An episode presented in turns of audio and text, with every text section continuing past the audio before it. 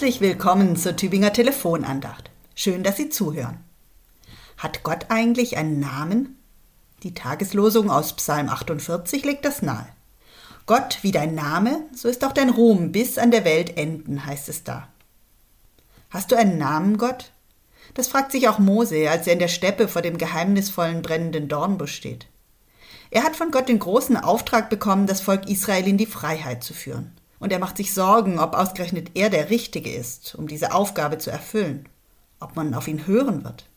Wenn ich zu meinen Leuten gehe, hält Mose Gott entgegen, dann werden sie mich fragen, in welchem Namen ich spreche. Was soll ich ihnen sagen? Und Gott gibt eine ebenso rätselhafte wie berühmte Antwort. Ich werde sein, der ich sein werde.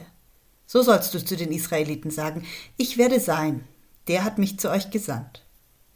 Ja, Gott hat einen Namen, aber keinen wie die anderen Götter, die in biblischen Zeiten verehrt wurden.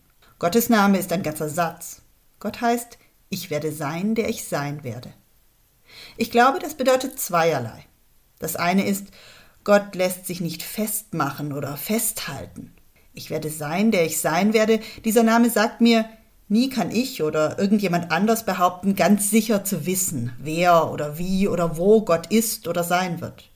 Das weiß nur Gott allein. Für uns bleibt Gott immer auch ein Geheimnis. Ich werde sein, der ich sein werde, das heißt für mich aber auch, Gott ist da und er geht mit.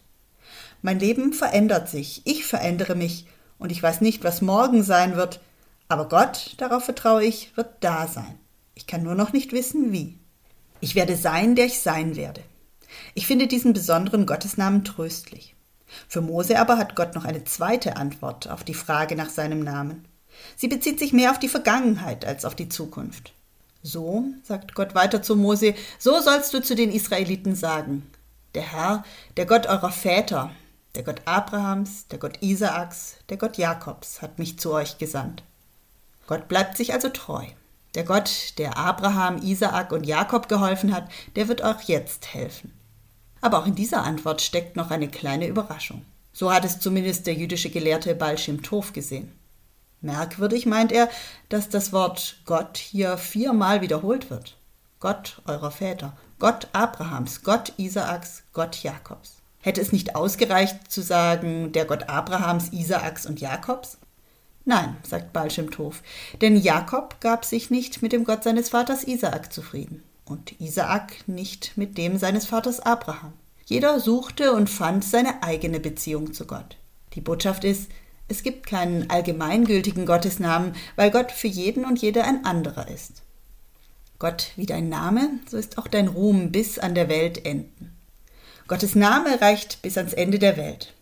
Sein Name, den wir nie ganz erfassen können.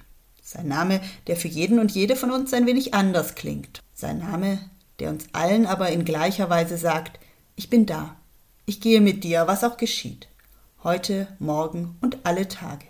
Bleiben Sie behütet. Ihre Pfarrerin Caroline Rittberger-Klaas aus Weilheim.